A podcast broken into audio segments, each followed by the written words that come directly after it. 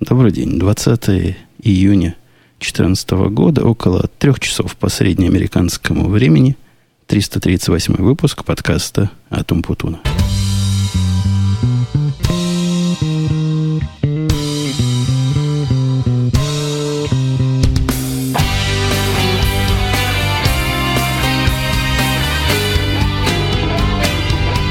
Сегодняшний выпуск, дорогие мои, поразит многих, а тех, кто не паразит, просто удивит еще больше, чем паразит. Потому что у нас в гостях нет вовсе не паразит, это вовсе не игра слов, а наоборот, достойный товарищ, про которого вот спросил Net4Hack прямо сейчас, потому что подкаст уникален тем, что идет в прямом эфире, но кто такой Юрка? Что ты скажешь, дорогой? Я, мне совершенно нечего сказать в свое оправдание. Во-первых, паразит. Ну, давайте признаем, наконец, честно это. Паразит. Вот. Во-вторых, э, Юрка, как нарек меня в свое время Александр Плющев, кстати, по-моему, в рамках какого-то другого подкаста. В, да? в радиот. Он, он по-моему, нет, даже не в радиот. Мы где-то с ним вдвоем выступали. Да, в тусовке. Да, да, да, да, да, да, да. Вот. И почему-то он решил, что Юра Росновский, ну, и с тех пор меня жена скоро Юрой начнет называть. Я, в общем, уже с этим смирился. Ну, прижилось, ты уже на Юру похож стал. Я вижу да? твою картинку в скайпе. Ну ладно, это я просто немножко поправился. Вопрос, конечно, сразу у вас, дорогие слушатели, встанет. Что же вы получите в результате, когда пришел Артем, который на самом деле он Артем, на самом деле Росновский, и поскольку ты пришел, он совершенно бесплатно можно дать рекламу. Ты известен в узких кругах, под, подкастер тоже вроде бы, да? Я страшно известен, но в очень узких кругах. Причем круги эти, надо сказать, все уже и уже. Да.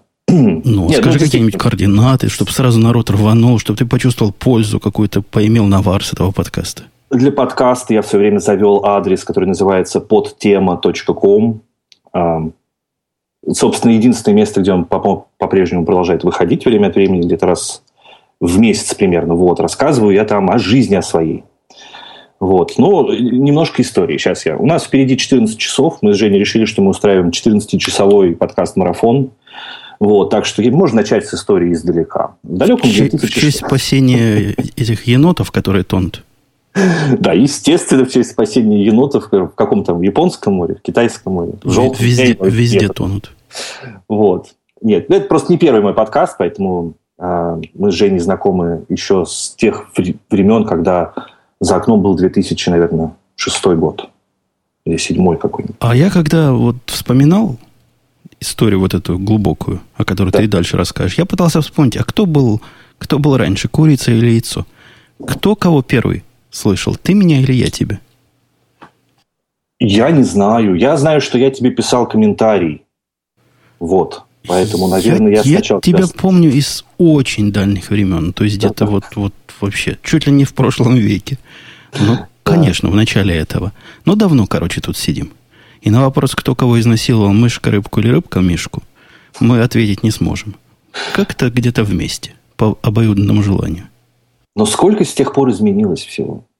Изменилось, О. да, изменилось. Вот ты сначала, когда я тебя слышал, был молодым, неопытным, но журналистом. Собственно, мы все там сидели на арподе в то время, шланги шлангами, пытались говорить в микрофон. А тут пришел такой красивый, который а. по работе, вот это, который за это деньги получает, что совершенно немыслимо. Слушай, я еще скажу, у меня же было оборудование, я же записывал не на своем, у меня был микрофон, который вставлялся, такой, знаешь, пластмассовый, доллар, наверное, за три, который вставлялся в ноутбук. Я им ничего не записывал никогда. Я приходил на работу, запускал там вот всю эту аппаратуру, которая стоит каких-то бешеных десятков, там, я не знаю, сколько, сотен тысяч долларов. И, конечно, я там такой красивый записывал подкаст. Ха-ха. Вот. Но все, все изменилось после того, как мне пришлось начать записывать его самостоятельно. Вот. Я был постоянным слушателем теории и практики звукозаписи.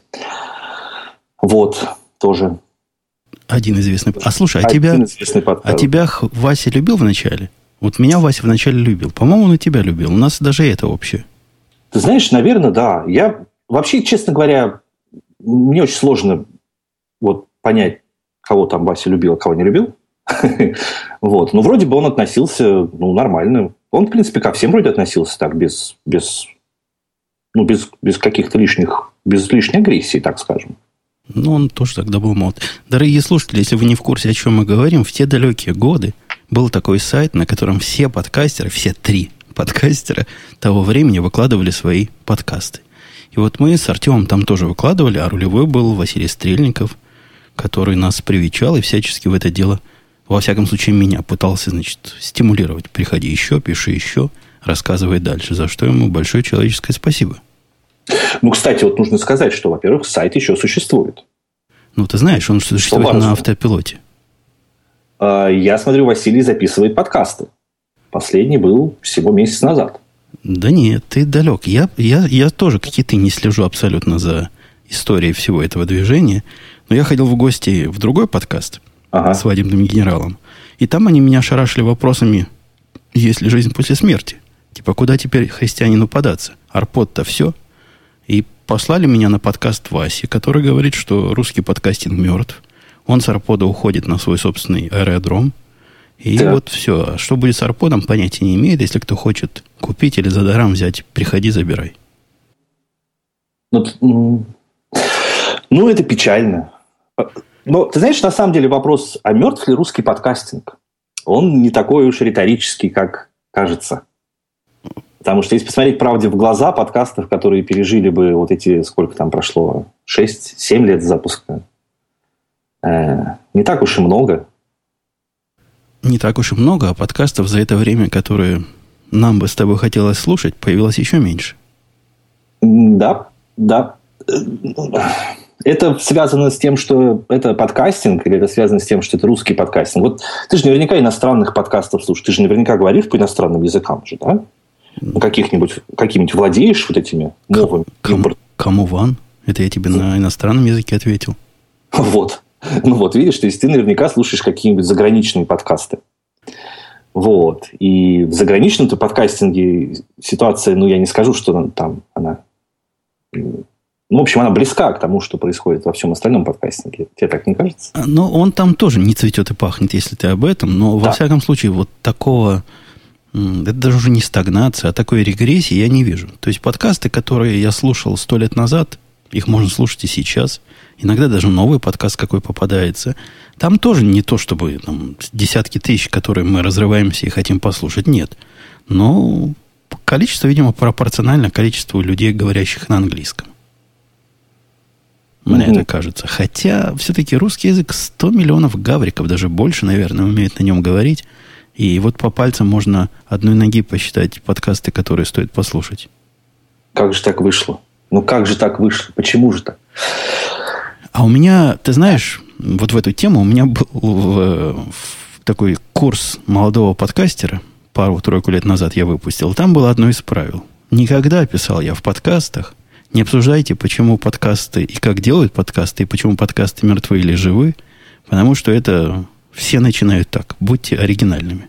А мы с тобой ну, нарушили, нарушили. Нет, ну здесь смотри, здесь есть несколько причин. Во-первых, подкастинг – это то, что нас связало с тобой. Давай положим руку на сердце и скажем, что если бы не подкастинг, ну как бы мы встретились? Ну никак. Вот никак. никак. Вот, это, это, это во-первых. А во-вторых, мы очень давно не обсуждали не то, что подкастинг, мы вообще давно ничего не обсуждали. А стоит? Вот. А, обсудить есть что. У тебя с тех пор, как ты, значит, чтобы народ понимал, тебя, тебя ведь мои слушатели, наверное, далеко не все знают. Вот после того, как ты побыл ведущим, ты из ведущих ушел, да? Ты еще тогда жил в России. Да, я из ведущих ушел давно. Я переметнулся в редакторы и такие ведущие на подхвате. Я работал на, э, на радио. Вот. Ну, просто чтобы понятно было. На какое-то какое клевое вот, радио такое, да, еще было? Какая-то была радиостанция «Маяк». О, это типа я, круто, я, да? Там, который по утрам всех бабушек будет. Да, да, там была тоже такая длинная история с ребрендингом, переформатированием, радиостанцию перезапускали там по-своему на новый лад. А после этого ты сделал то, что время от времени мне жена поминает. А у меня жена очень социально активна в одноклассниках. Так. И она говорит, скажи, говорит муж, может быть, если бы мы не уехали в 94 году, всего бы этого и не было. Точно, абсолютно. Если бы вы остались, мы бы жили в совсем другой стране тогда. Может, надо было бороться, может, надо было пробиваться. Да, надо было на баррикады, надо было на завод идти работать. Все же говорят, что вы говорите все? Языком молоть? Да, конечно. Вот на завод бы пошли работать. Вот. Я думаю, что, Жень, если бы ты пошел тогда работать на завод, мы бы жили совсем в другом мире. Ну, во времена моей туманной юности я работал на заводе. И меня абсолютно рабочий класс не впечатлил. Да что ж такое? Во-первых, они были алкоголиками, даже не через одного, а каждый, каждый первый. А во-вторых, я тогда окончательно понял, что в этой стране, а страна еще была Советский Союз, не работает никто. И ни на заводах, ни в АКБ, нигде. Я видел, как эти люди работают. И я тогда как раз, я даже сочинение после этого в школе написал, что после вот этой моей летней практики я понял, зачем надо учиться и поступить в институт. Чтобы с этими людьми не работать больше. Замечательно. К директору вызывали? Нет, наоборот, меня училка литературы похвалила и заставила выйти перед всем классом и все это прочитать. Вот прогрессивная была училка. Да-да-да, прогрессивная была такая. Видимо, диссидентка скрытая. Точно, точно. Она, кстати, тоже наверняка живет сейчас где-нибудь в наших краях. Да, и из тех краев, значит, после того, как мы с тобой развалили Советский Союз, развалили Россию, ты поехал разваливать, я поехал разваливать Израиль, а ты поехал разваливать Канаду. Да, это был мой первый шаг. Я немножко поразваливал Канаду, славный город Лондон в провинции Онтарио, недалеко от Торонто. Между Торонто и Детройтом, на самом деле. То есть мы прям жили возле... В двух часах езды от границы американской. Это, видимо, накладывало отпечаток. Все время, пока я разрушал Канаду, я тайно думал, а не поразрушать ли мне Детройт. Пока туда не съездил и понял, что уже поздно. Детройт разрушили до меня. Я слышал, это твой подкаст, где ты смело рассказывал о своих приключениях по Детройту. И даже жене рассказал, смотри, говорю, вроде нормальный человек, а везет детей в Детройт погулять. Да, это был интересный опыт. Это, ну, я, надо сказать, к Детройту я питаю слабость до сих пор. Это не тот город, где хочется жить. Это даже не тот город, в который хочется лишний раз съездить. Но это город с настолько ярко выраженным характером, с настолько очевидными чертами былого величия, причем величие не в смысле мы всех закидаем шапками, а в смысле вот, то есть, я даже не знаю, честно говоря, как это описать. Гулять по Детройту – это особенное ощущение. Вот. А днем гулять по Детройту, кстати говоря, совсем не страшно. Тоже даже приятно. Ну, это, это до первого милиционера. Я так смело гулял между 76 и 77 улицей в Чикаго до первого, так сказать, встречного мною инцидента. А так мне тоже казалось нормально, гуляй не хочу. Да, но там, конечно, есть такая особенность, что, ну, во-первых, тоже положа э, руку на сердце, в Детройте, в даунтауне особенно, белых практически не встречается. Вот. Ну, это объективная реальность, здесь нет никакого расизма, просто как бы вот факт жизни. Вот, и поэтому, когда мы гуляли с семьей втроем, три подряд белых человека идут рядом э, по городу, вот, каждый считал своим долгом с нами поздороваться, потому что было очевидно, что мы туристы, взять с нас, скорее всего, нечего. Вот, и мы гуляем по Детройту, да еще и с ребенком, и не знаю, как-то это вызывало улыбку на лицах людей встречных. Ну, смотрели, думали, ну, больные люди, ну, куда их уже трогать, правильно? Что, что с них возьмешь-то? Принесло вообще, вот дают, а ты посмотри, совсем распоясались, прям среди бела дня гуляют по Детройту. Забыли свой микрорайон. Да. Кстати, дорогие слушатели, если, я не знаю, как сейчас, в тех местах, в которых вы живете, но в совершенно белых странах, в которых я жил раньше, а именно в России, даже не в России, тогда это была УССР, вот тот самый Мариуполь, в котором сейчас всякие безобразия происходят, там тоже не то, чтобы по чужому району погуляешь, чтобы морду не набили. Так что не чисто детройтовский прикол. У вас в Москве было такое? Ты, ты из какого О. района? Ты кого знаешь? Лысого знаешь? Ах, не знаешь. И в нос. Да, да, конечно, такое было. Я в этом не участвовал, и мы были более... У меня, скажем, я даже не знаю, как, как правильно сказать, чтобы сразу не растерять всю аудиторию. У меня были более, более такие интеллигентные друзья. Так вопрос-то не в друзьях. Я был не тот, который вот. в нос бьет, а которого бьют в нос. А, не, ну это да, это, конечно, такое происходило периодически. Хотя мы старались гулять исключительно вот по своему району, вокруг домов, где-нибудь на качелях там вот у подъезда, чтобы, опять же, лишний раз не получить по какому-нибудь месту. Ну, в суровом городе Мариуполе можно было бы просто везде гулять. Надо было просто с собой брать арматуру. Ну, не настолько, конечно. Но у нас периодически случались такие большие драки, когда один район шел биться с другим районом. Вот. И причем тут ведь не отличишь издалека-то. Все же вроде белые, все на одно лицо. Правильно же? Вот. И много, не всех и знаешь. Никого не знаешь. А как, кто дерется, так вообще никого не знаешь. Эх, ох, были времена. Да, у, у нас это решалось, у кого арматура больше, тот и молодец.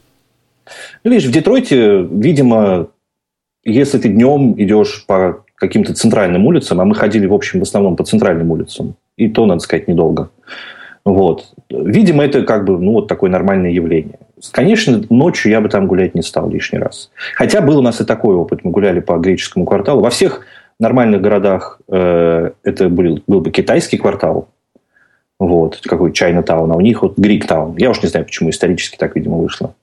Вот, и мы там вечером гуляли, там весело. Народ музыку слушает, там гес на улице и все прочее. И после того, как мы с тобой, значит, попробовали развалить я Израиль, ты Канаду, у нас и дальше судьба, похоже, сложилась.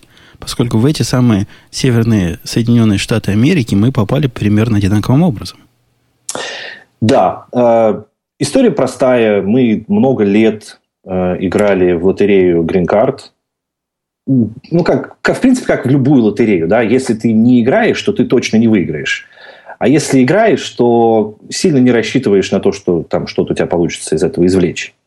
Да, то есть э, просто отправляли анкету раз за разом, год за годом, пару лет пропустили, потом снова отправляли. Вот, и тут вдруг неожиданно, значит, в день проверки э, анкет на сайте, я захожу на сайт, проверяю сначала свой номер, ну, как всегда, в общем, ничего. Вот, потом вбиваю адрес жены и получаю какую-то другую страницу. Вот, не такую, как, как обычно. Вот. Ну и, в общем, как-то с этого все и началось. А общем, это просто по, по старому анекдоту, что жена не роскошь, а средство передвижения. Да, вот. В общем, вот она взяла, выиграла вот грин-карт. Вот мы здесь. У меня было почти то же самое, и тоже жена выиграла. Но мы, правда, для прикола играли один раз, потому что все вокруг нас сходили с ума в Израиле, и все играли. Но мы решили, ладно, давай тоже попробуем. Ну, мы просто, то есть, ну, буквально, мы просто вот я заходил там в октябре, в ноябре, в декабре, я не помню когда, кто-нибудь в Твиттере писал, что типа, о, наступило время. И я шел просто вот и заполнял анкету без, без ажиотажа. Я даже не помню, по-моему, Ленке я даже не говорил, что мы вот участвуем лишний раз. Чтобы не расстраивать. Да, ну то есть получится хорошо. Не, опять же, это же бесплатно, денег платить не надо. Когда денег платить не надо, что же не поучаствовать? Это же прям как, как утренник, считай, капустник. А были ли у вас такие жулики, которые предлагали услуги по помощи в заполнении этих анкет. Там четыре вопроса, да, по-моему, фамилия, имя, отчество, да. что еще. Вот все четыре пункта они заполняют тебе. В Израиле это стоило, по-моему, доллар, не долларов, шекелей 300, то есть под 100 долларов. И самое интересное, что ответ-то им приходил, а не тебе. Да, и они получали бы тогда номер вот этот специальный, по которому можно потом весь процесс запустить, и за этот номер поговаривают, они тоже вымогают деньги, вот эти люди. Да, да, да. Вот, конечно, такие в России очень много есть. Ну как, нет, это, конечно, не в России. А, я знаю лично несколько людей, которые воспользовались вот такими сервисами много лет назад, по глупости там или почему. Вот, и в этом году, например, они выиграли, а, ну вот выиграли грин-карт, а у них нет ни номера, ни, то есть ничего. И с них сейчас просят дополнительные средства за за то, чтобы воспользоваться своим выигрышем. Посыл, Это нечестно. Посылка есть, но мы вам ее не отдадим. Вот, уже документов нету. А, Точно. Это уже, конечно, бесполезная практически информация для наших слушателей, потому что не играет больше в Green Card. Уже все, закрыли эту лавочку. No, no, нет, как же. Как не закрыли? Обама обещал закрыть. Ну, мало ли, что Обама обещал. Обама обещал. Ну, нет, я не знаю. Даже. Ну, вот, если еще не закрыл, то не, не ходите к посредникам. Там реально четыре вопроса, которые вся... Главное написать имя, фамилию правильно, без ошибок. А все остальное, там более чем... Там адрес, по-моему, да, надо еще что-то, птичку поставить, что образование. Страну, да, что есть как минимум школьное образование и фотографию. Вот что мне говорили, это важно, чтобы фотография совпадала хотя бы примерно с реальным видом человека, что это как раз вот то, что сверяют потом в посольствах и консульствах. Я даже не помню. По-моему, в те годы, когда я посылал, еще такого хай-тека не было. Не было. Скорее всего, не было. Он, он и сейчас-то тоже не так давно появился. Вот. А уж раньше-то. В, в, в наши-то годы. Нам в Твиттере пишут, пишет Вир Тим, что ты сейчас меня своим демократическим мнением как ухнешь. Да. Я а пришел исключительно за этим. Ухнуть. Ухнуть тебя демократическим мнением. Либерально-демократическим желательно. И вот вспоминаешь, что у этого подкаста обычно бывают темы. Ты знаешь, тут, в, то, в те в гости, в которые я ходил, меня потом в комментариях, знаешь, за что ругали? За то, что так. у меня слишком подготовленный подкаст. Oh. Вот чтобы оправдать эту ругань, да, у нас есть темы. Есть тема, которая у меня звучит так. Традиционное сжигание конца учебного года и зеленая паранойя. Так. Ты уже чувствуешь, что это в сторону тебя зеленые, паранойя? Зеленая паранойя это про меня прям. Это я вот прям каждое утро в зеркале вижу такой фрагмент зеленой паранойи. Да. Я помню, и дорогие слушатели тоже, наверное, помнят, мой наезд на тебя, когда я рассказывал, какие должны быть люди, ограниченные разумом и недалекие, которые выключают свет на один день, но при этом радуются в Твиттере, что сидят на аккумуляторе. Это был в сторону тебя такой экивок. Да, да. Я, ты знаешь, я, я скажу так. В Москве я страшно участвовал во всех вот вещах вроде «Часа Земли», э, что же еще было в Москве, в чем можно было... А, в общем, все. Вот. Это было как раз связано с тем, что м- принять какое-то... То есть я скажу... Я, давай начну сначала опять. У нас впереди 14 часов, можно начинать каждый раз сначала. Я за природу. Вот я сейчас сижу у себя э, в офисе, тоже, в общем, в какой-то степени по работе, ну, дома в офисе. Вот, и я наблюдаю перед собой кусок леса. То есть, буквально у меня вот прям лес впереди. Вот. И мне это очень нравится. Мне очень нравится, когда вокруг там журчат ручейки, летают птички всякие, шныряют какая-нибудь там живность дикая. Вот. Мне это все нравится, и мне очень не нравится, когда, знаешь, там строят какую-нибудь большую нефтяную трубу вот прямо через всю эту красоту. Например. То есть, ничего, ни на что не намекаю сейчас. Вот. И мне кажется, что если человек может каким-то образом уменьшить свой след, стоит это сделать, если это не сложно. Если очень сложно, то, может быть, не стоит. Вот. И с тех пор, когда я во всем этом пытался участвовать в Москве, где ничего больше не происходило, грубо говоря, вот, я немножко подостыл. То есть ты не доходишь до того, чтобы уменьшить количество углекислого газа тем способом, что перестать дышать? Я думал об этом раньше. Я думал, может быть, какие-то есть фильтры или что-то еще. Но, ты знаешь, ничего не нашел и с тех пор забил. Вот, в действительности, э, ну вот Nest, например, термостат. Мы его считаем устройством, которое вот зеленая вот эта вот вся чума на оба наших дома, или это просто термостат, который позволяет сэкономить немного денег? термостат, который кондиционер регулирует? Да, да, да. Автоматически там ты ушел, пришел, он выключил там, чтобы не жечь что ну, там, газ, электричество, что. Ну, тут вопрос экономии денег, конечно, гораздо, мне кажется, более чувствителен, чем экономии, я не знаю чего, электричества. Вот, и это подводит нас к самому, наверное, ключевому вообще к, к, к, как это сказать, краеугольному камню всех рассуждений о том, когда вот начинают просить, давайте экономить воду, или там, давайте экономить, э, я не знаю, что. Давайте не будем покупать машины с большим двигателем, а то из-за этих хаммеров дышать нечем. Вот. Э, история простая, на самом деле. Когда ресурс стоит дешево, никто не будет его экономить. И до тех пор, пока вода вот у меня стоит дома дешево, я буду лить ее столько, сколько вот мне влезет. Я каждый день поливаю газон, например. Вот. Я так смотрю, вокруг, в общем, как бы немногие поливают его все время. У соседей вот он немножко желтоватый с двух сторон. У меня великолепный а, зеленый а газон. А ты в курсе, что у вашего тупика или где ты там живешь, есть правило, когда ты можешь поливать, а когда не можешь. Нет, ты знаешь, вот как раз у нашего тупика нет. Вот. У всех у тупиков рек... есть. У нас рекомендуют э, поливать утром рано-рано. Вот. Но все равно никто этого не делает. То есть у нас нет обязанности поливать не-не, я не про то. Я про то, что у нас, например, строгая регламентация. Ты можешь в любое время поливать, когда хочешь, но четные, четные дома, дома поливают по понедельникам, средам, там еще чего-то, а не четные по другим дням. Нет, ты знаешь, пока ничего, видимо, такого... Ну, по крайней мере, лендлорд ни о чем таком не говорил, поэтому я поливаю каждый день. У меня трава в палец уже толщиной. У меня такая трава. О-хо-хо, такая трава. Хм. А, кос... а косить не пробовал? Да ужас вообще, слушай. Я уже думаю перестать поливать, потому что она так лезет, зараза, что косить приходится два раза в неделю. Да. Так вот, я, я, собственно, к теме вернусь. Мы хорошо завели, но, собственно, суть-то в том, что в конце учебного года у тебя ребенок же учится же, да? Вот он прям вернулся сейчас, да, перестал. А есть ли у вас традиция традиционного сжигания учебников? Ну, не учебников, а учебных материалов в конце этого года? Ты знаешь, он пока маленький. Он закончил третий класс, и у них, в общем, учебных материалов у них только одна книжка. одна книжка по математике, вот он вчера ее принес обратно домой. И ты знаешь, она такая хорошая, что мне прям жалко было бы, если бы он ее сжег. Ну да, у нас тоже не жгут учебники, это не то, что книги жгут. Но вот эти все бумажные работы, которые им отдают, много-много всякого бумажного хлама, собираются дети, в моем случае девочки. Куча, 15 девочек пришло, представляешь, это сумасшествие. И в нашем гриле, значит, сжигают все, все, свои, все свои учебные материалы. И я хотел... К чему это все? К тому, что одна девочка не пришла. Ну, то есть так. не хотела прийти вначале, мне пришлось с ней работу провести по просьбе дочери. И догадайся, почему. Потому что, наверное, из-за из выхлопа. Точно. Она сказала, она сказала, от того, что мы будем сжигать, слой атмосферы ухудшится, и нам вообще не будет чем дышать, поэтому я против. И поэтому я в этом участвовать не буду, свое не принесу.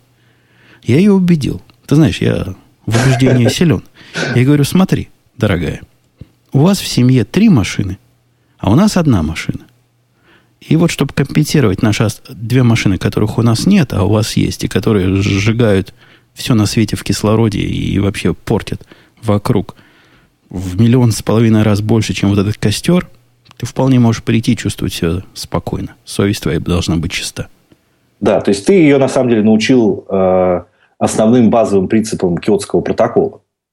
Когда у, у каждой семьи есть квота на выхлоп, и этими квотами можно обмениваться внутри района, там, например. Точно. Вот пришли, обменялись. Но, правда, не до конца я смог убедить. Свое она не принесла, но вокруг нашего радостно попрыгала. Замечательно, да, чудесно. Не, ну послушай, мы, мы, конечно, зеленые, но мы не до такой степени зеленые. То есть, выбирая следующую машину, мы, скорее всего, будем выбирать либо гибрид, либо электромобиль. Но надо сказать, что выбирая эту машину, мы выбирали просто, чтобы она была вместительной и с приводом на четыре колеса. Вот это все, что было важно. Я тут ездил на своей машине, которая тоже на четыре колеса, вместительные все дела, и Хаммер при этом ехал на юга. Угу. И там у них на югах, ты знаешь, вот такая машина – это большая редкость. Ну, то есть, кроме меня, там на Хаммере никто не ездит, похоже. И поэтому я давно такого не видел, что на тебя люди оглядываются. Я даже не знаю, с чем они оглядываются. С наездом или с радостью, или с удивлением. Ну, буквально, где не станешь, сразу подходит народ, ого, говорят. Большая машина. О, говорят, наверное, много бензина. О. А у них там и, и бензин дешевый. Чего им, собственно? У них на югах бензин сейчас 3,30 стоит. С ума сошли. У нас под 4, у нас сколько, 3,80, 3,90 даже. Я вчера видел, у нас больше 4 уже было, 4,05, что-то такое. Шла. А у них там, чем дальше на юг, тем... Почему дешевле, я, кстати, не очень понимаю. Ближе вести, что ли, от э, Мексики? Я не знаю. Ну да, наверное, там, там добыли, переработали, хотя... И Техас там рядом тоже. Хотя Техас, наш, да. наш же бензин мы не жрем, наш же бензин мы закачиваем в тайное хранилище на случай войны. Да-да-да. да. Ну и правильно. Спрашивают, 4 бакса за литр? Нет, не за литр, за галлон, который где-то под 4 литра, так, плюс-минус. Да. Условно можно просто делить цену на 4, будет цена за литр. Но у меня удивление от этого не потому, что девочка вот такая была подвинутая, а откуда она подвинутая взяла. Я зуб даю. Это подвинутость из школы. Эта школа им такие глупости в голову вбивает. Ну, ну, а что лучше было бы, если бы им вбивали в голову по поводу «береги природу, мать твою»? Ну, не, до, не до такой же степени. Нет, но... конечно, не до такой. Но, то есть, просто какая альтернатива?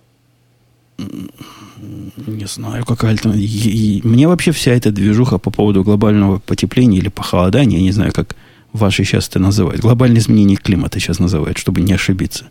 Кажется более чем сомнительной, с одной стороны – а с другой стороны, мне не кажется, что школа должна в такие теории, которые, в общем-то, ну, что там скрывать, не до конца доказаны, не до конца понятны, не до конца проработанные, у которых очень много разных подводных камней и скандалов вокруг.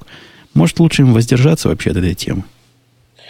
Не знаю. Мне кажется, что пока детей учат беречь природу, ну и хорошо. Если их начнут учить наоборот, то я буду расстроен. То есть другое дело, что есть, наверное, какие-то крайности, когда на нежный детский мозг влияние вот как-то как искривляет все пространство вообще вокруг. Вот. Это, наверное, не очень здорово. Но в остальном, опять же, если... То есть ничего, ничему ж плохому не учат. Ну, вот ну, девочка не, не жжет. Ну, ну, не жжет. Если у нее в голове появилась вот такая связь от того, что она жжет костер, и от этого слой атмосферы станет тоньше, а слой СО2 или, в общем, чего-то станет тоньше. Озоновый. Да. Озоновый да, пострадает сильно. Но это явно больная идея. Ну, это перегиб, да, да. Ну, то есть причинно-следственная связь с трудом наблюдается, а уж связь, которую можно пощупать и померить, уж не наблюдается вообще. То есть явно голову детям морочат ерундой. Морочат. Если бы это была единственная ерунда, которая детям морочат голову.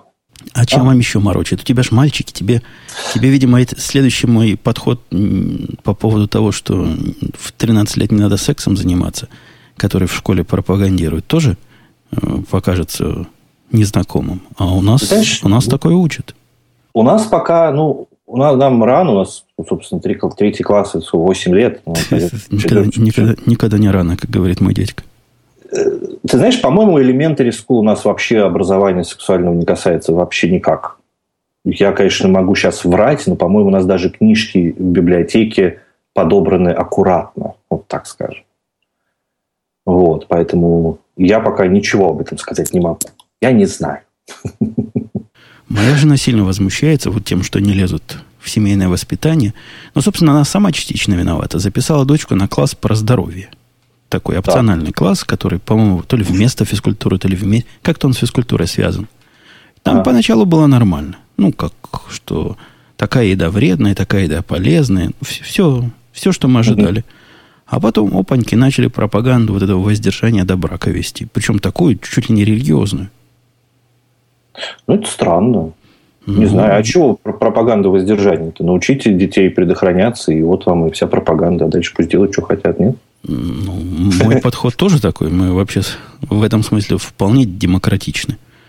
Несмотря на э, общую республиканскую направленность. Здесь мы разрешаем детям, в общем, что угодно.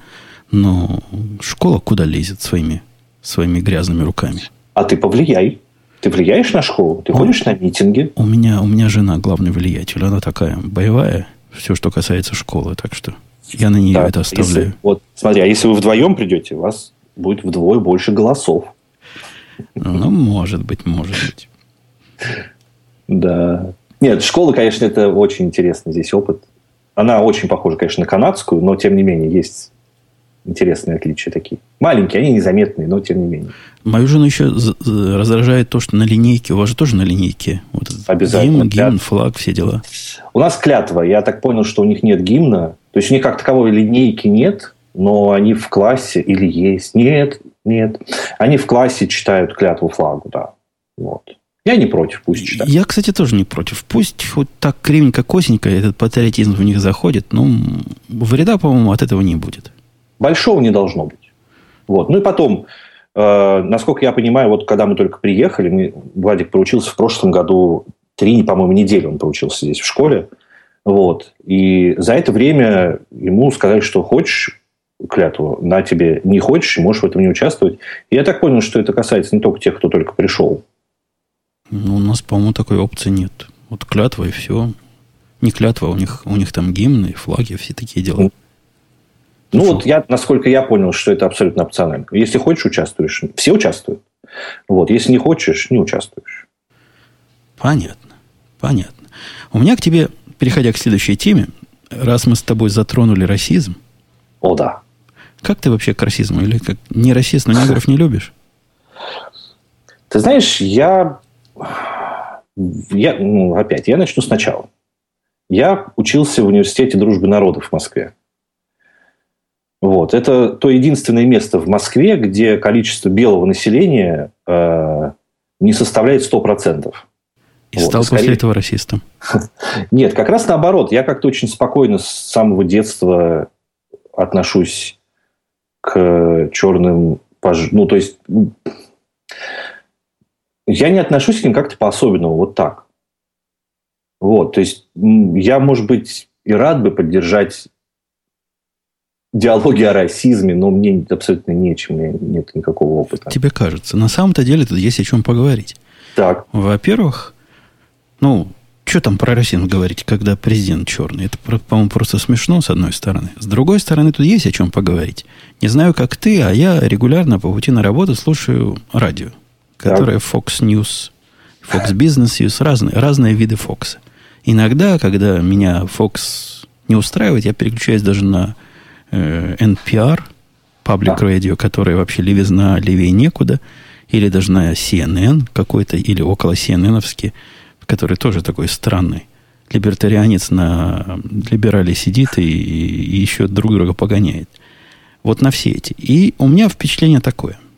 Как только кто-то откроет пасть на вашего любимого демократического президента, ему сразу вешают, ты черных не любишь.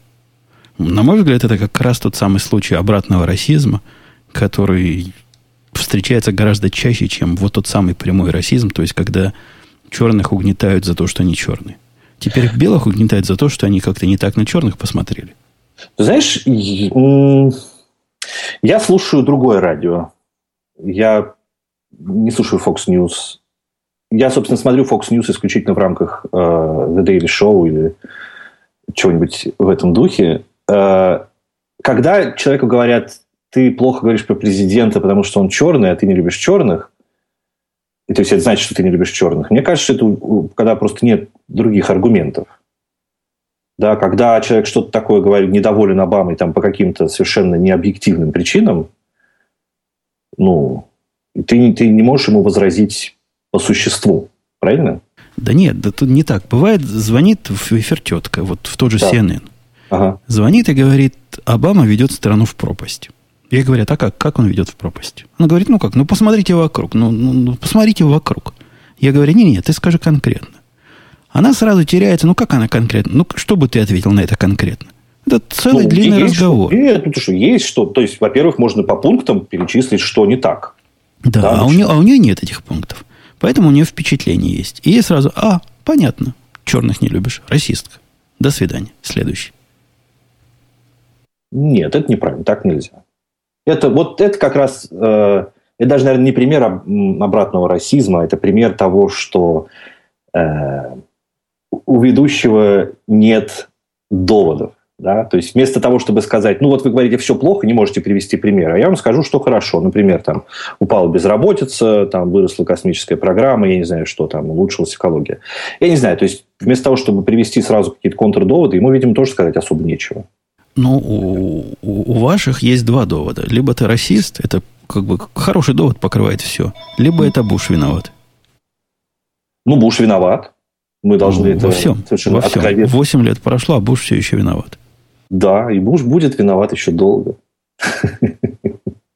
Вот. Нет, на самом деле, ты меня так вот прям нарисовал таким, знаешь, оголтелым. Либералом? Либералом. таким, да.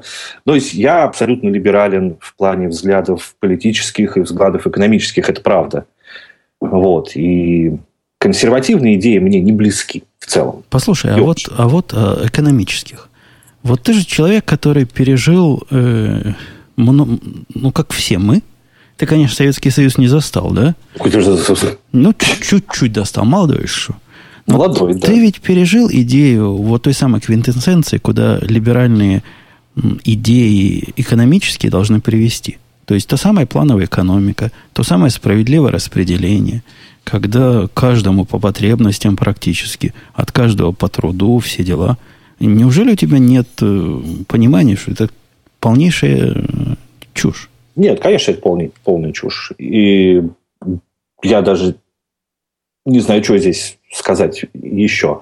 Другое дело, что, видишь как, под каким углом посмотреть на происходящее, а, у тебя либо сложится впечатление, что а, Обама старается всеми силами здесь насадить, значит, коммунизм такой по советскому образцу, вот. А другая сторона будет в то же время утверждать, что Обама значит, никак не, не, не обратит внимания на то, что у него в стране живут люди, которым нужно то, все, пятое, десятое. Вот. То есть никакого здесь... Я не вижу какого-то направления в сторону, там, будь то социализм или, наоборот, оголтелый капитализм. Мне кажется, что... Ну, то есть вообще вешать всех собак на Обаму немножко неправильно. Он, конечно, президент. Вот. Но президент не единственный человек в стране, который решает. То есть тебе не кажется несколько неадекватным, например, последний, последний иммиграционный кризис, который сейчас происходит на границе с, с югом, где Техас весь плачет от его последних инициатив, причем инициативы, которые он принял как типа верховный главнокомандующий, ну, единогласно. Да, да, да. Не, не коробит ли тебя та идея, что бездельники получают пособие 99 недель, по-моему? То есть, ты, ты представляешь, 99 это, это же дофига времени. Это два года. Вот. Почти два года. Пособ... Это много. Да, не, идея в том, что э, финансирование разных социальных программ более чем сомнительных, там был, помнишь, скандал, как э, неимущие получали телефоны, а потом перепродавали их. Это все делается за наш с тобой счет. Ты налоги ведь платишь? Да, я, да. Неужели тебе не кажется, что наши налоги можно было бы как-то более с умом? Можно, конечно. Ну, Опять, то есть это вопрос того, что предлагается в качестве альтернативы. Да, то есть нам не нравится, ну, например, тоже, что, чтобы прояснить, я целиком и полностью за э, то, что называется Obamacare.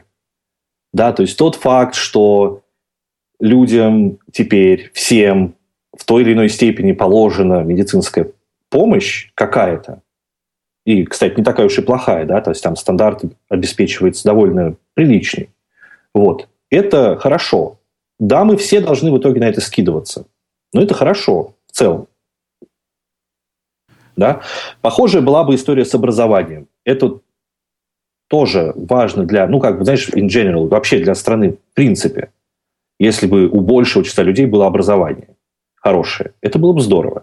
То же самое, если большее количество людей будет здоровыми, это тоже классно. Подожди, дорогой, давай по пунктам. Да. Смотри, про образование. Мы с тобой оба пережили систему бесплатного всеобщего гарантированного образования. Сказать, да. что от этого образования становится лучше, не скажешь. Нет, Можешь нельзя. сказать, что много выпускников, которые закончили высшее учебное заведение, чтобы в том случае не идти в армию. Да. Это, это и весь, так сказать, эффект. Больше никаких эффектов от этого нет. То же касается примерной медицины. Мы пережили бесплатную всеобщую медицину. Я пережил в двух странах. Пережил ее в, в Советском Союзе, в России и потом в Израиле. В Советском Союзе бесплатная медицина, ну, она, по-моему, сейчас примерно такая же, как, как и была в Советском Союзе, да? Да, да, да. То есть понятно какая. В Израиле все не так. В Израиле очень достойная медицина, но она и стоит. Она стоит огромных денег. Не тех денег, которые ты платишь, когда приходишь лечиться, нет. А тех денег, которые ты платишь, когда с тебя налоги вычисляют.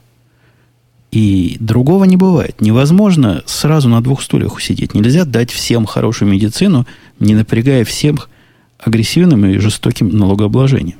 Я согласен, да. да. Но возникает вопрос сразу. Вот смотри, в Израиле нет такого дикого перекоса, когда 40 миллионов населения, 40 миллионов американцев, по-моему, даже больше, чем 40 миллионов, нуждается вот в такой практически бесплатной медицинской страховке. 40 миллионов. Сколько тут? 280 живет миллионов. 304, что ли? 4. Давай, 300 миллионов. Разделить, да.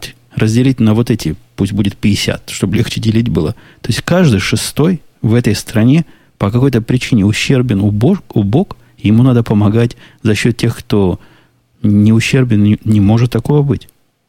Я не знаю. Я тебе честно скажу, я не знаю. То есть тот факт, что э, раньше, например, э, какие-то вещи абсолютно базовые, ну там, например, всякая женская медицина, она не входила вообще в страховки. То есть пришел мальчик и девочка пришли за страховкой в компанию. Они одного возраста, у них все абсолютно одинаковое, кроме того, что один мальчик, другой девочка. Вот. И они получат свои карточки страховые. И они будут платить одинаковую сумму, но они будут получать разный набор услуг. Ну, понятно, мальчику не надо аборты покроют, делать. Да. Вот, послушай, мальчику покроют Виагру, а девочки не покроют вообще ничего. Ни роды, ни беременность, ничего. Это ерунда какая-то. Кто тебе это сказал? Вот. Это, это, это вот эти ваши демократические тетки вот такое несут. А на самом деле это не так все было. На самом деле все, что покрывали девочкам, и роды покрывали, и предродовое, и потом с ребенком, все это покрывалось всегда. Такой mm. страховки, таких ограничений не было. Что не покрывалось, это средства контрацепции, средства прерывания беременности. Все то, что наши повернутые на религии республиканцы считают злом и, и дьявольщиной. Это тоже спорный вопрос. Но просто не надо в крайности входить, ничего им не покрывал. Все им покрывалось. Это, это они любят так представить. Ну, оставим. Мальчикам тоже Виагра, кстати, не покрывалась. Так что тебя, тебя обманывают. Ладно, хорошо. Я тут, знаешь, большой Копенгаген, я здесь целый год живу, так что и, я знаю все про все. Так не, не выписывают Виагры или выписывают бесплатно? Нет, ты приз, приз, It depends. А, не, не, не, не, it depends. А, есть такой человек, его зовут Джефф Джарвис. Ты его знаешь наверняка, он большой эксперт по Google, он пишет книжки, участвует там в подкасте This Week in Google и все прочее. Вот. У него было медицинский, медицинское состояние, при котором мы выписывали Виагру. Он в книжке у себя писал. Вот. То есть такое бывает. Ну, бывает всякое. Наверное, это, конечно, да. это исключительный случай, но тем не менее. То есть... Я тут недавно узнал, что по одному из наших законов э, местных, иллинойсовских, моя жена может получать талоны на питание, чтобы дочку кормить. Так. Ну, так надо же этим пользоваться. То есть, это, это, это ведь какой-то бред? Не, ну, конечно, бред. А слушай, много законов, которые работают плохо. Много законов, которые вообще не работают. И, наоборот, все портят. А, но в какой стране, скажи, этого нет? В какой стране все законы замечательны, все работает так, как должно, и не вызывает ни у кого никаких конфликтов, проблем, обсуждений или что-то в этом духе? Да у меня нет проблем с тем, что идеальное общество должно быть или идеальная партия должна быть у власти. Как раз не далее, как вчера, я жене объяснял, что голосуя за тех или иных, мы покупаем весь комплект. То есть не нравится мне что-то в республиканцах, то, конечно, не нравится. Но в других, ваших, мне нравится гораздо больше. Все правильно. Ты выбираешь из двух зол, то есть, скорее всего, в общем и целом тебе ближе республиканцы в принципе, да, то есть они более, там, более консервативны, более капиталистичны, наверное. Вот мне их консервативность как раз это та самая часть, которая зло. То есть меня абсолютно не волнует. Не то, что не волнует, для меня не является фактором. Можно делать аборты, нельзя делать аборты, кто решает, когда платят за это, не платят. Делайте как хотите. Можно так, можно это. Ну, мне даже кажется, либеральная позиция как раз в этом смысле более адекватна. Вот эта часть я их принимаю как зло. Религиозность, ну, тоже оно, кто хочет, тот пусть делает, что хочет. В этом мои позиции как раз в сторону либертарианцев, анархистов идут. Но все, что касается экономического блока, маленького правительства, налогообложения, да, да. вот тут я, тут это для меня перевешивает. Да. Причем я хочу сказать, что без всяких законов, ну вот, например, смотри, есть город Сиэтл. А, это, наверное, такой эпицентр во многом, эпицентр либерализма. И Сиэтл, не, не дожидаясь никаких законов, никого и ни о чем, взял и принял 15 долларов минимальную оплату в час. Ну, То есть, а в, в, вот, вот, это, вот это, по-твоему... Вот подожди, вот ты скажи, это, это ведь из социализма идет.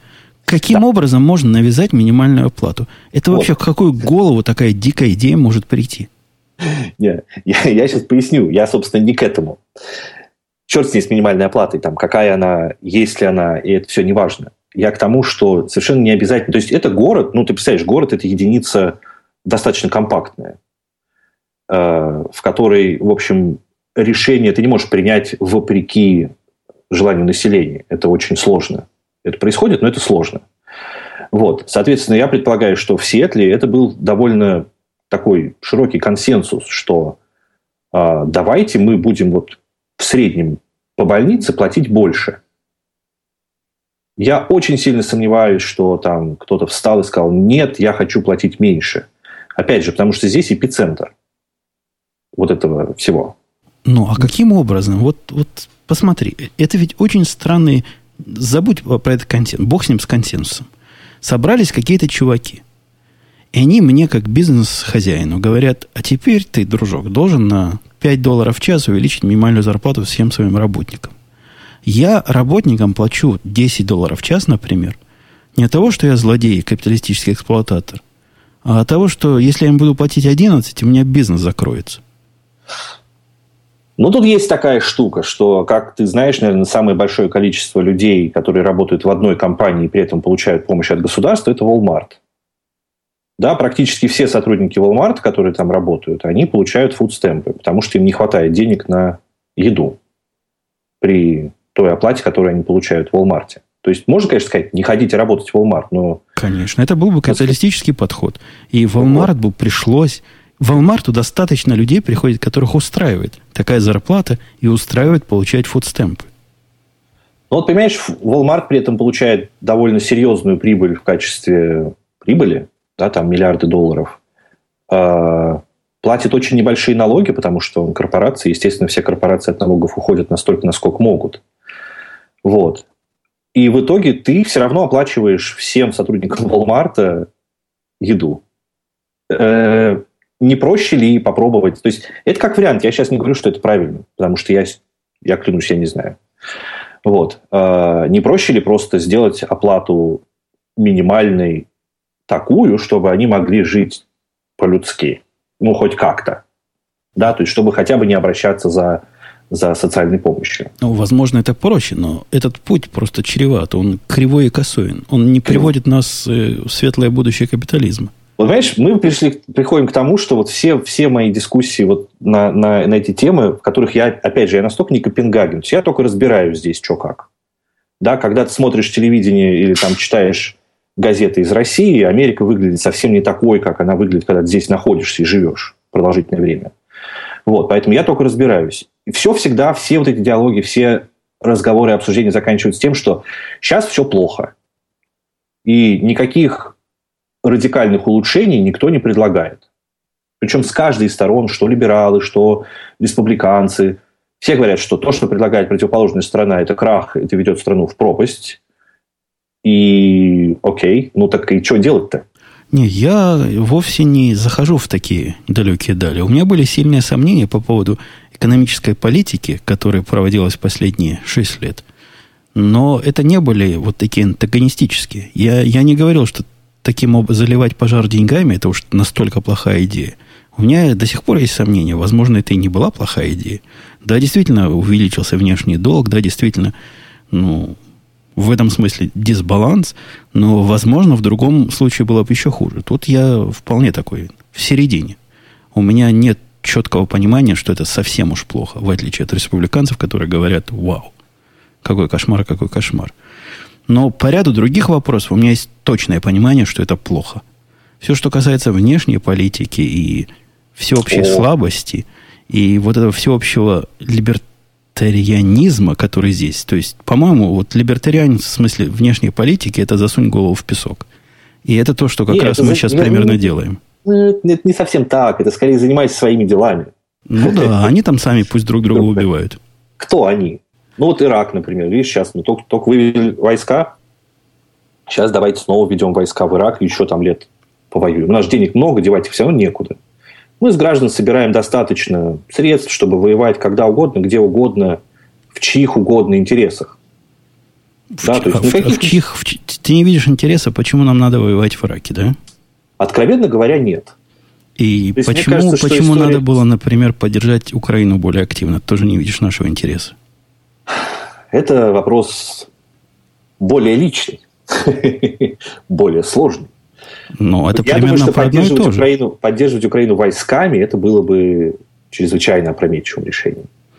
Ну, Мне кажется. Вряд ли там даже речь шла о том, что поддерживать войсками, но, наверное, были и более, так сказать, конвенциональные способы поддержки. Вот. А поддержать деньгами, поддержать специалистами, это, конечно, это было бы неплохо. Поддержать более решительными санкциями, как-то сделать это более, более понятным. Для, да. для тебя, как для Украины, личное – так для меня и с Ираком личное, потому что у меня там личный Израиль сбоку. Так что небольшая это и разница между этими двумя личными. Точно, да. Ну, то есть, единственное, что, видишь, Ирак э, требует войск. То есть, там не так много, так, насколько я понимаю, вариантов развития событий. Ну, почему? То, что сейчас собираются сделать, это как раз э, без внедрения большого контингента, чисто разведка будет там на месте, и куда надо будем бомбить. Ну, я, то есть, окей. Пусть бомбим. Я, мы, мы, мы, мы, мы, отошли, мы отошли с тобой от, от оригинальной темы, которой я в другое хотел русло. Я тут недавно включил телевизор, глядя баскетбол, а там была реклама. Реклама сериала, который называется Blackish. Так. То есть такой черт, черноватый, говоря ага. по-русски. Это абсолютно российский сериал, который идет, по, по-моему, по ABC. Вот собирается идти. Который, которых тут полно сериал, который снят черными для черных. Все герои в нем черные, и у них там основные шутки, мужик, ну, во всяком случае, судя из трейлеров из этих, мужик говорит тетке, ты что-то недостаточно черная. Ты какая-то такая, сероватая чуток. Она говорит, да нет, посмотри на мою задницу, она какая черная. То есть вот такого характера шутки. Ты представляешь сериал «Whitish» в этой стране? Что no. бы поднялось бы? Нет, я не представляю такой сериал. Вот мы, я мы, боюсь, мы, да, мы, бы, мы бы спорили, ты что-то недостаточно кавказного вида товарищ. Да. Э, слушай, все сложно. Вот прям реально все сложно. И чувство вины белого американского населения перед черным американским населением имеет место быть. Это, возможно, дает больше прав шутить черным над собой, чем белым над черными. Я даже с этим спорить Вероятно, не стал бы. Даже да. бы с этим не стал спорить. Пускай себе шутит. Я не понимаю, почему они обижаются на другую шутку, но опять же, я как представитель тоже меньшинства, где-то даже их позицию могу почувствовать. Во всяком случае, пока я не пожил в Израиле и считал себя меньшинством, ладно. У них все еще это ощущение осталось. У меня прошло. Но когда... Ты знаешь, какой был главный скандал в NBA? NBA это где? Здоровые черные О, играют да, в баскетбол. Да, да. Про, про этого самого, про, про барышню. Где, где чувак своей да. секретарше сказал в частном разговоре. Причем не особо такое, вот если переводить это на русский язык, не особо резко российско сказал. В частном разговоре. Сколько там, два года назад, я, я не помню деталей. Давно сказал. А барышня это, этот личный частный разговор передала в прессу. И поднялся хай до самых небес. Заставляет мужика продать команду, но он тоже не пальцем деланный. Говорит, идите вы все в одно место. Деньги мои, команда моя, что хочу, то и буду делать. Исключили его из ассоциации. Ну, это какая-то совершенно неадекватная реакция. Он не выступал нигде с этим заявлением. Он, если я жене чего-то скажу, она потом передаст в своем подкасте, это, это тоже будет мне такое ай-яй-яй? Будет. Ну, будет. Ну, это, это бред, это кошмар.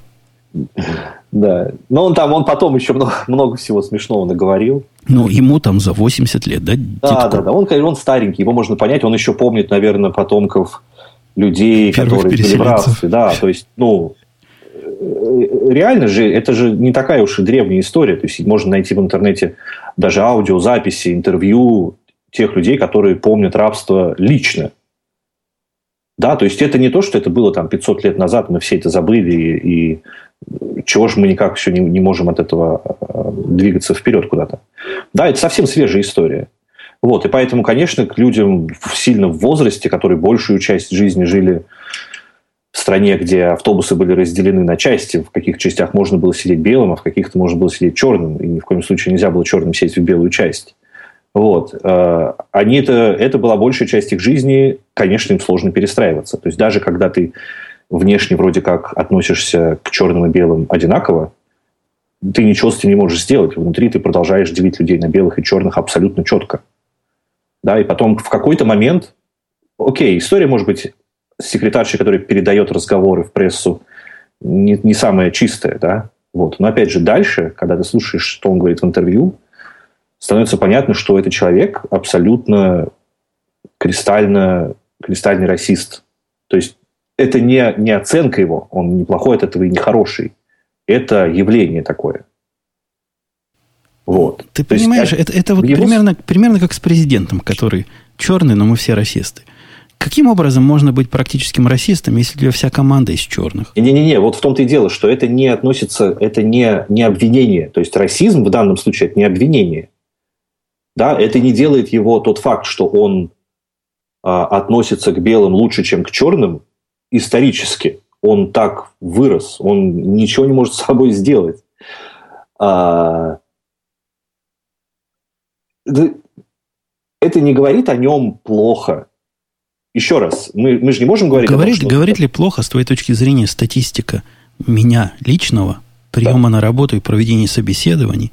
За эти годы жизни в Америке я провел, наверное, сотню собеседований. И набрал несколько десятков человек сотни, не сотню, а сотни. Ага. За все это время, за все эти годы, я один раз, один прописью раз собеседовал черного кандидатов в программисты. Эта статистика является российской? Нет, статистика не может быть российской. Может быть, потому что ты плохо общаешься с ними. Вот с вашими. Ваши говорят что? Они говорят, ты не имеешь права эту статистику наводить, потому что сам факт, что ты делишь кандидатов на черных и белых, является уже расизмом. Не знаю, окей. А тогда, когда тебя потом спрашивают в компании у вас, как у вас с этой, с diversity? Ну, не все, и ты, и ты попадаешь на, на историю, когда ты должен ответить, но тебе нечего меня, статистики. Мне такой проблемы никогда не стояло, потому что у меня индейцы как раз занимали вот это, индейцы. Ага. Их более чем достаточно было для любой diversity. Но вот смотри, у Google сейчас, например, э, не то чтобы проблемы, но им приходится отвечать на вопросы, почему у них так много мальчиков работает, так мало девочек. То есть у них сейчас будет сложность, им сейчас придется очень срочно набрать большое количество девочек, чтобы у них как-то баланс вот немножко состоялся. Ну, с девочками тоже сексизм сплошной. Из этих сотен, что я упоминал, девочек было процентов 10, наверное. Хотя их вот. статически по популяции же половина должна быть. Вот. Это связано, видишь, что здесь есть довольно прямая, на самом деле, зависимость. Э, для этого нужно съездить в Детройт. Вот. Чтобы понять, в чем, собственно, заключается история с черным населением. Ну, а ты слышал, что в Детройте ты можешь задешево дом-то прикупить себе? Там муниципалитет продает их. Можешь. Я там нашел, там есть за 12 тысяч долларов можно купить четырехспальный дом. Ну, как бы ну, ты потом, не хочешь там жить. Потом придется еще потратиться на пуленепробиваемые стекла и все прочее. Тебе нужен большой бетонный забор, вышки, собаки, колючая проволока и все вот это прочее. То есть ты жить там не хочешь, ты не хочешь купить себе дом для жилья. Его можно сейчас купить, чтобы там через сто лет, если там все наладится, его продать. А нет, они так не продают. Ты должен жить там. Вот. Это сразу все осложняет сильно. Отвратительные школы, денег нет совсем, ну, как следствие отвратительные школы. Вот. Полиция на вызовы практически не приезжает, потому что там осталось пять полицейских машин на весь город. Ну, я утрирую, конечно, но как бы смысл в этом. А потом мы спрашиваем, почему черное население не приходит записываться в программисты и не ходит на собеседование на программистские работы.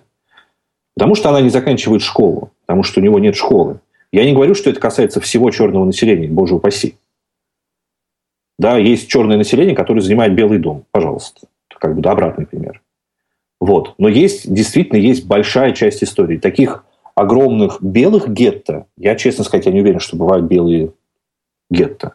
Ну, я все-таки не задержусь от российского высказывания. Давай, давай. А ты видел, как китайцы живут в китайских этих кварталах? Видел. У нас есть, ну, Портленд, конечно, не показатель. У нас в Портленде есть китайский квартал. Он маленький и очень аккуратненький. Вот прямо скажем так себе там тоже. Я сильно сомневаюсь, что там вот такие шикарные школы. Но, тем Нет. не менее, китайских программистов, как, ну, не как собак нерезанных, но в бесконечность больше, чем черных программистов. Да, это правда. Это может быть связано там с желанием, с мотивацией, еще с чем-то. Возможно, опять же, когда ты можешь всю жизнь не работать, и все твои родственники, все твои родители, там, и все вообще, кого ты знаешь, никогда не работали, только получали там чек э, из этой самой social security, и как бы все ты знаешь, это, это единственный образ жизни, который ты знаешь. Возможно, это не очень сильно мотивирует. Возможно, возможно. Вот. И как следствие, собственно, ты не идешь учиться дальше, ты вообще не идешь учиться. Занимаешься тем же, чем занимаются все, получаешь чек. Переходя к другой теме, я хочу тебе вот что спросить. Живя на нашей с тобой доисторической родине, самое мое главное, вот где я с Советским Союзом плохо и потом с Новой Россией плохо пересекался – Самое главное мое точка отвращения к окружающей действительности было всеобщее и окружающее меня жлобство. Я не знаю, как это полнее объяснить, но надеюсь, ты чувствуешь, да? Жлобство. Что ты имеешь в виду? Вот что конкретно ты имеешь в виду? Да все. Жлобство. Вот все буквально. Ты заходишь в магазин, а там жлобы вместо продавцов. Ты приходишь куда-нибудь, а там жлобы. Ты общаешься с народом. Через один попадаешь на какую-то жлобскую морду. Я это к чему клоню? Я-то думал, что уезжая из тех страшных мест в эти светлые американские дали, я от этого жлобства уйду. В общем, побывав в отпуске в недавнем, нет, конечно, я во многом от этого ушел. Конечно, в этом смысле оно того стоило. Но, тем не менее, не удалось избавиться. Я с этим самым жлобством столкнулся вот неделю назад.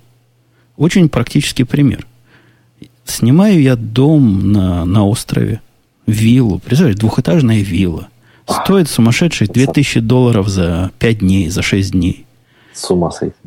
Все хорошо, но, но со жлобством. Знаешь, в чем жлобство заключается? Вот за эти деньги они мне не дают возможности сделать мой кондиционер ниже, чем 73 градуса. Да, да, да, да, да, да, да.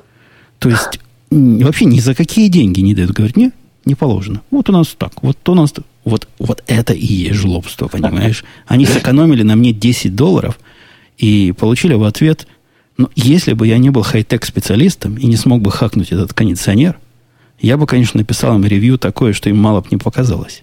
Но я, конечно, его хакнул, конечно, поставил любимый мне 69 градусов и оставил так для следующих поколений, чтобы знали. Слушай, ну ты прям вот да, не, я понял. Теперь я да, понимаю, о чем ты.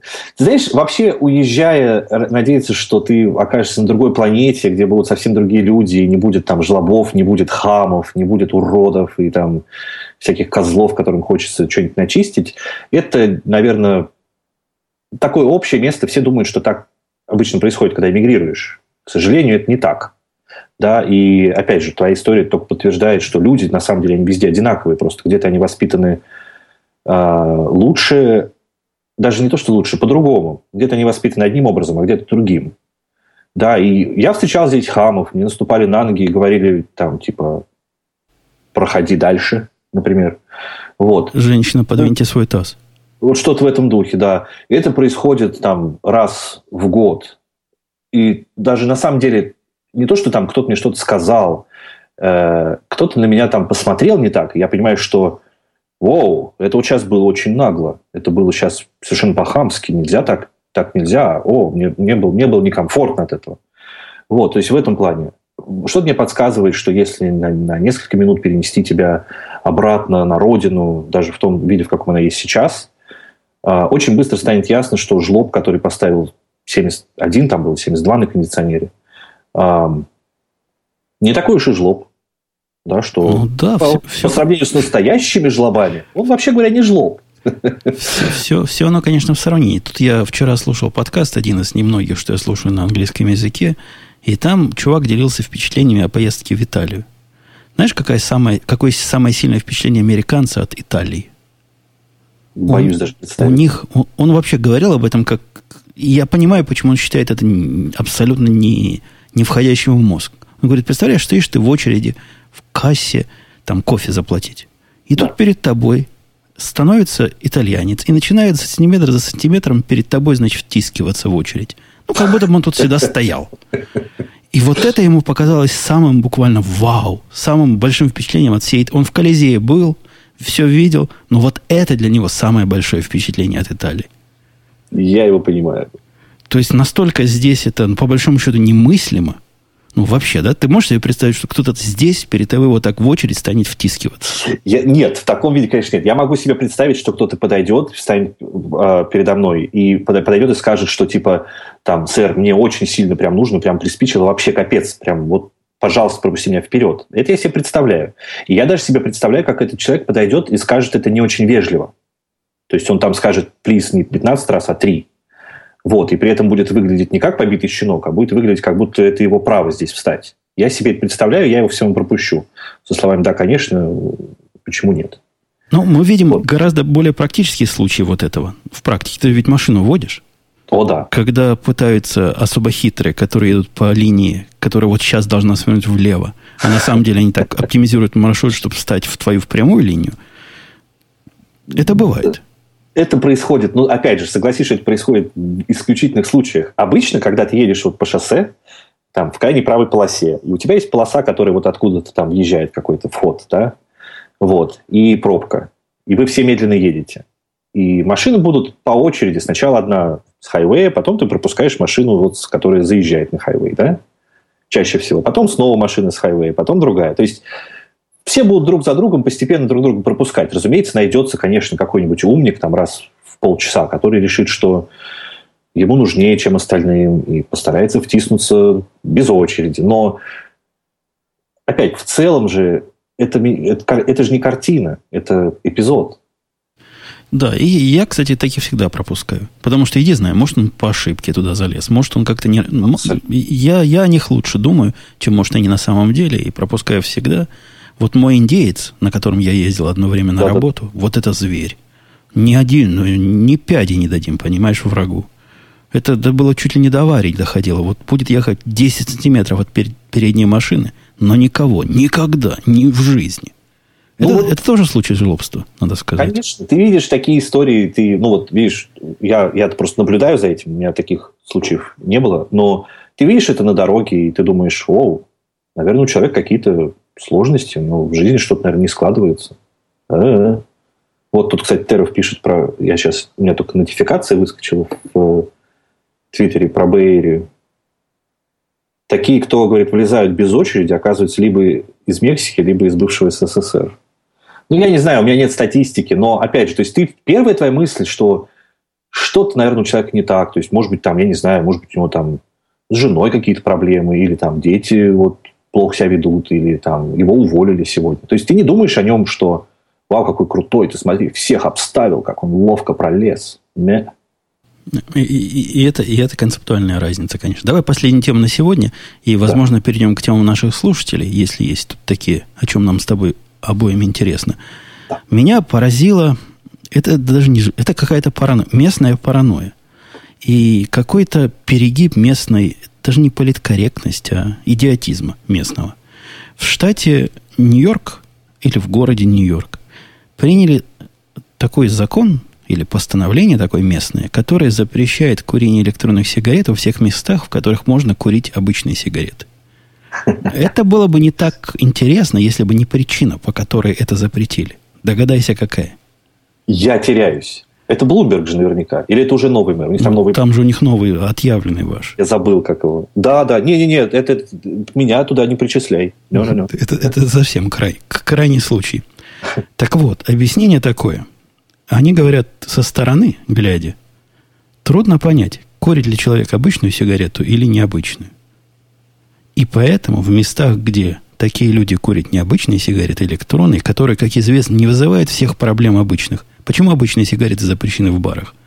Ну, Потому что, да, второе, двойное курение, как оно, не двойное, как по-русски называется, а посредованное, да, наверное. Second hand, я не помню как. Да. да ну, вот в общем, неважно, да-да-да, мы поняли. Дым, э, глаза щипит, там, дышать неприятно. Воняет же оно, опять да. же. Как-то неприятно, я вполне их могу понять, неприятно.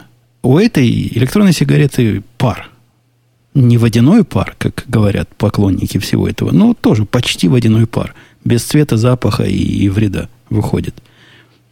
Но вот нельзя, потому что люди, сидящие рядом, могут подумать, что ты куришь настоящую сигарету.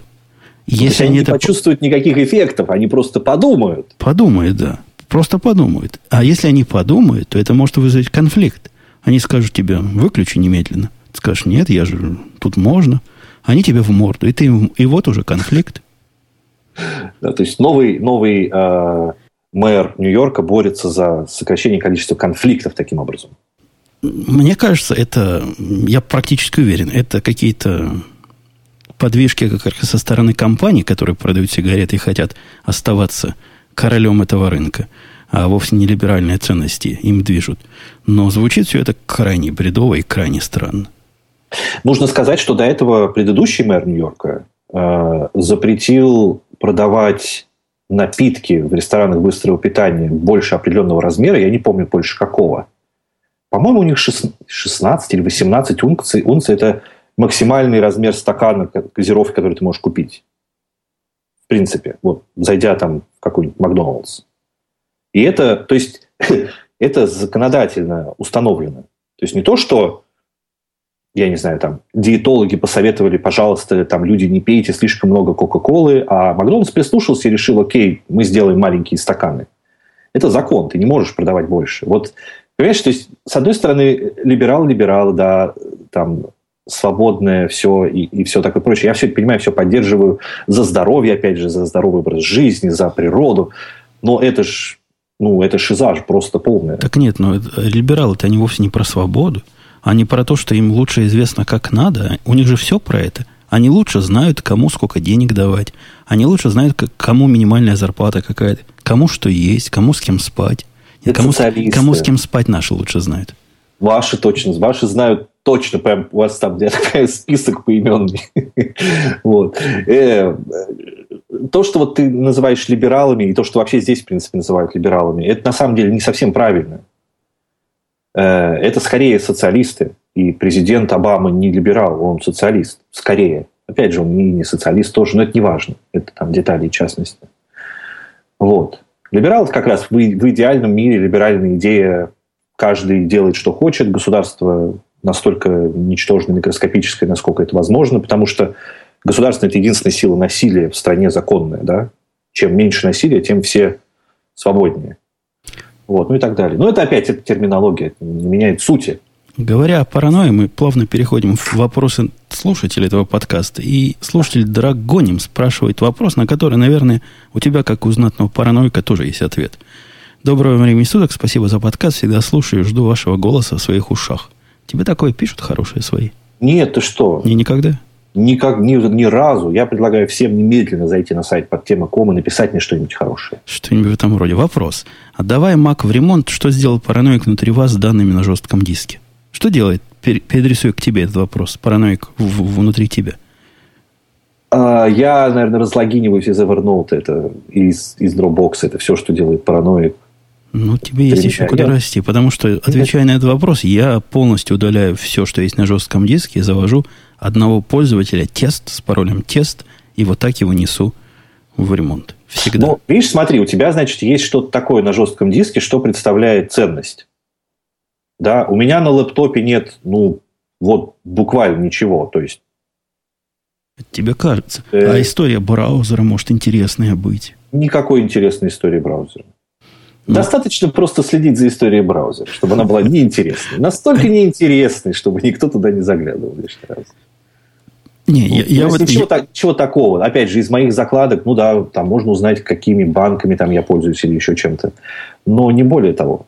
Ну, это, это, это так кажется на первый взгляд. А потом окажется что-нибудь такое, что опаньки, и, и, и нет. Я фиговый параноик, вот. Я да. параноик, но я фиговый параноик. Спрашивает БК 01001, а как же FileVault? Конечно, и FileVault есть, но мы, параноики, не верим никому. FileVault, FileVault, там, но удалить оно надежнее. Причем не просто удалить, а еще ноликами перезаписать. И только в таком состоянии нести в ремонт. Да, не было пока случаев, я не слышал, чтобы служба поддержки Apple кому-то сливала наши данные. Но я ни в коем случае не хочу быть тем самым первым случаем. Да, ну и опять же, если данные представляют ценность, конечно, их лучше спрятать, удалить, там, что-то с ними сделать. Вот. Если это только просто моя история браузинга, да, пожалуйста. Знаете, там Twitter и там Facebook. А следующий вопрос, который у меня тут есть, прямо к тебе. Потому да. что вот прямо к тебе. Более чем тебейный он быть не может. Здравствуйте, пишет Макс 1980. Просьба в следующем подкасте осветить такой вопрос. Я работаю инженером в сфере телекоммуникации, вот появилось желание сменить сферу деятельности. Хочу О. попробовать себя в программировании, начал изучать Java и веб-технологии. Мне 35 лет. И в различных постах в интернете встречал такое мнение, что в таком возрасте сферу деятельности не меняют, работу будет трудно найти и так далее. Хотелось бы услышать ваше мнение по этому поводу, как опытного человека в деле компьютер-сайенса и подборки персонала. Да, но я как большой эксперт, я вообще никакой эксперт в плане подбора персонала, но я большой эксперт по смене сферы деятельности. Вот, я могу сказать, что в 35, конечно, только пристрелить. Все. Никаких здесь альтернатив нет. И, и закопать рядом с дохлой лошадью. Да. На самом деле, я, я не думаю, что есть какой-то возраст, в котором поздно менять сферу деятельности. Особенно если... Э, ну, если бы человек вот рождался и был всегда одним и тем же, никогда не менялся, он всегда бы думал одинаково, ему всегда нравились бы одинаковые вещи, то, наверное, сфера, смена э, сферы деятельности была бы очень сложным процессом, болезненным, потому что ты меняешь то, к чему ты привык, э, что ты любишь, что ты знаешь, на что-то, что, чем ты заниматься не хочешь. Вот. Людям свойственно меняться со временем. И если вдруг к 35 годам ты понимаешь, что э, до этого занимался не тем, или есть какие-то более перспективные области, в которых ты чувствуешь, что можно себя попробовать, Э, мне кажется, что в 35, что в 45, что в 55. И, кстати, есть такие примеры. Э, люди спокойно меняют то, чем они занимались до этого, и добиваются больших успехов. Опять, я не знаю, как это выглядит с точки зрения э, найма на работу. То есть приходит к тебе такой человек, у него написано, что до 30 лет он был диск-жокеем, а потом он неожиданно стал там веб-девелопером, там, я не знаю. Возможно, тут ты пояснишь, да, возможно, это вызовет какие-то ну, сомнения, вопросы, я уж не знаю. Вот. Но в том плане, что это абсолютно можно сделать, и можно сделать, получить от этого удовольствие, вот, это я прям вот гарантирую. Э, да. Вот последнего программиста, которого мы взяли, я рассказывал в подкасте, которого мы думали, что он кореец, но оказался китаец – он, ну, вообще чувак, без, он молодой. У него не 35 лет, но, собственно, возраст тут вовсе не является таким уж корневым фактором. Без образования, без всего. Вот вообще никак к компьютер-сайенсу и к программированию не относится по учебе. И нормально работает, делает свое дело, доставляет продукт, все, все в порядке.